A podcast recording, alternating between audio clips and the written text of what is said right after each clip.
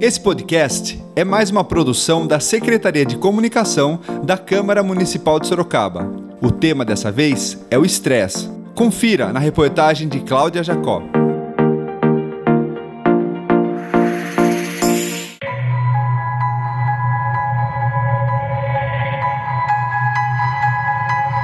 Trabalho, filhos, contas e trânsito. Esses são alguns dos fatores que podem levar uma pessoa a sofrer de uma síndrome que já é considerada como o grande mal do século. De acordo com o um levantamento realizado pela Organização Mundial de Saúde, OMS, o estresse atinge cerca de 90% da população mundial. O cenário, ainda segundo a pesquisa, está associado ao desenvolvimento de uma série de doenças, como câncer, depressão, diabetes e hipertensão. A população brasileira está entre uma das mais estressadas do mundo. Isso é o que aponta um levantamento do International Stress Management Association. Segundo a entidade, o Brasil é o segundo país do mundo com o maior nível de estresse. Esse é apenas um dos dados que alerta sobre a importância de debater o assunto. A Câmara Municipal de Sorocaba todos os anos realiza campanhas destinadas à prevenção e conscientização de doenças que afetam a saúde da mente e do corpo. Vamos entender um pouco mais sobre o estresse com a psicóloga doutora Agatha Yasbeck Marques. Bom, o estresse é uma reação fisiológica. Nós chamamos de luta e fuga. O que, que seria isso? No momento que você estava, seus antepassados estavam na selva, se aparecer um bicho, um leão, uma fera, você precisaria dessa reação hormonal para que seu corpo estivesse preparado para lutar ou fugir. Então, uma reação intensa no seu corpo. Hoje em dia, nós não temos os mesmos perigos que antigamente. Ou seja, hoje, se você entrar no seu carro e tudo travar na sua frente, pode ser que você tenha uma reação de estresse. Só que você não vai nem correr e nem lutar. Então, isso vai sobrecarregando o seu organismo. Ou seja, o estresse não é sempre negativo. Por quê? Ele é uma reação de proteção para o nosso corpo. Só que quando você é submetido a um período longo de estresse, isso pode desencadear um transtorno. A ansiedade é outro transtorno que afeta milhões de brasileiros. Segundo dados da OMS, Organização Mundial de Saúde, o país tem o maior número de pessoas ansiosas do mundo, 18,6 milhões de brasileiros. 9,3% da população convivem com ansiedade. Normalmente, quando você vai sentir estresse, você também vai sentir ansiedade. Mas a ansiedade, ela vai vir de um transtorno. Então já é uma situação instalada na estrutura desse indivíduo, ou seja, o mecanismo do indivíduo. O estresse, como eu falei, é uma reação fisiológica de defesa. Então, ele não precisa necessariamente evoluir para um transtorno de ansiedade. Mas caso nós não tenhamos recursos internos, né, e não busquemos ajuda a tempo, nós podemos ter complicações decorrentes do estresse.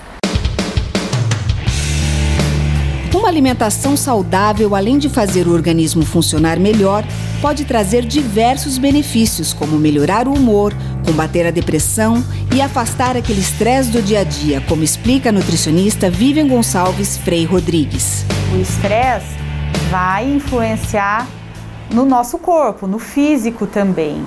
E aí que a alimentação entra para ajudar a, a conduzir esse estresse, essa ansiedade, essa até compulsão alimentar, às vezes, que, que pode gerar. Então, é, quando a pessoa tem uma alimentação ruim, muito rica em gordura, muito rica em açúcar, muito rica em farinhas brancas, ela diminui a, a produção de um neurotransmissor que é a serotonina e aumenta a produção de um hormônio que é o cortisol, tá? Então, é, muitas vezes a, a pessoa vai buscar na alimentação esse conforto, né, do estresse, da ansiedade, porque e, geralmente quando ela vai buscar na alimentação, ela vai em busca de alimentos ricos em gordura, ricos em açúcar, porque esse tipo de alimento faz com que a gente aumente a glicose de uma forma rápida Isso faz com que aumente a nossa insulina e faz com que o triptofano entre no cérebro, tá? E isso vai gerar um bem-estar para a pessoa. Só que é um bem-estar momentâneo. É um bem-estar que dura pouco. Só que aí gera um ciclo vicioso. Então a pessoa sempre vai em busca desses alimentos para sentir esse bem-estar.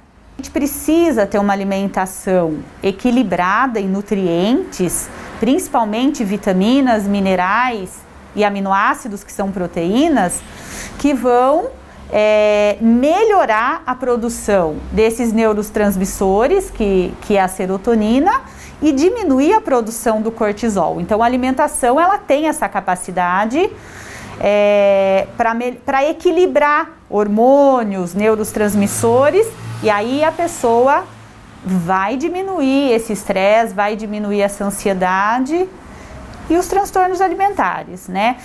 Você já ouviu falar em terapias alternativas? De acordo com a terapeuta Gabriela Romano, hoje em dia elas são grandes aliadas para auxiliar em vários tipos de tratamento, como estresse e ansiedade. Vamos conhecer um pouco sobre a microfisioterapia. A microfisioterapia ela é uma técnica que foi criada por dois osteopatas, o Benini e o Grosjean, e esses dois osteopatas eh, criaram mapas específicos no nosso corpo, onde nós trabalhamos através desses mapas com toques sutis. Então é feito somente com terapia manual, toques sutis sobre a pele do paciente, onde a gente vai diagnosticar alguns bloqueios celulares que podem ter sido causados por traumas físicos, emocionais ou químicos, enfim, tudo o que acontece na nossa vida, em qualquer fase dela, pode deixar uma marca celular e através da microfisioterapia a gente retira essa marca, essa memória celular negativa causada por um trauma.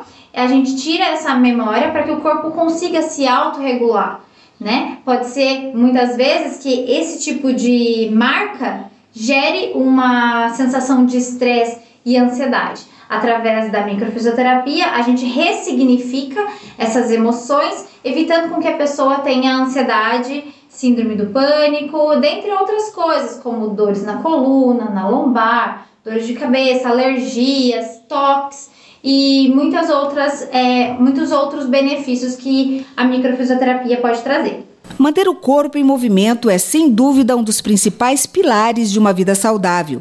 E os resultados dessa prática, além de ser ótima para tratar e prevenir o estresse, traz benefícios que podem ser percebidos em qualquer fase da vida, como conta o professor de educação física Otávio Machado.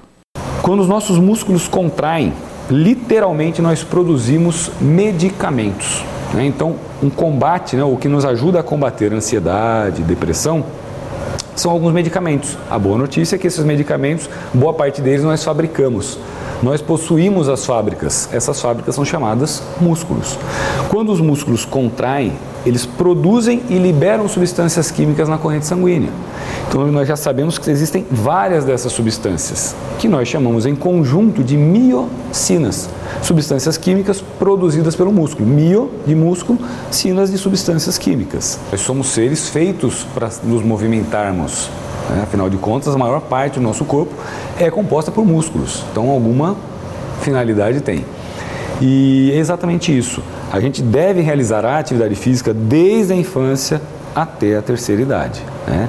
Nós temos casos que a gente sabe, né, pela literatura científica, comparando idosos que não realizaram atividade física ao longo da vida e idosos mais ativos. E esses idosos mais ativos têm melhor cognição, melhor memória, menor probabilidade de infarto, acidente vascular cerebral, níveis mais baixos de colesterol, triacilglicerol, glicemia mais baixa. Então, a atividade física. A gente não está falando nem do exercício físico, né?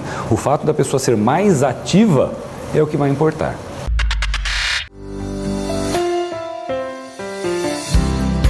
Esse foi mais um podcast produzido aqui pela Secretaria de Comunicação da Câmara Municipal de Sorocaba. Até o próximo episódio.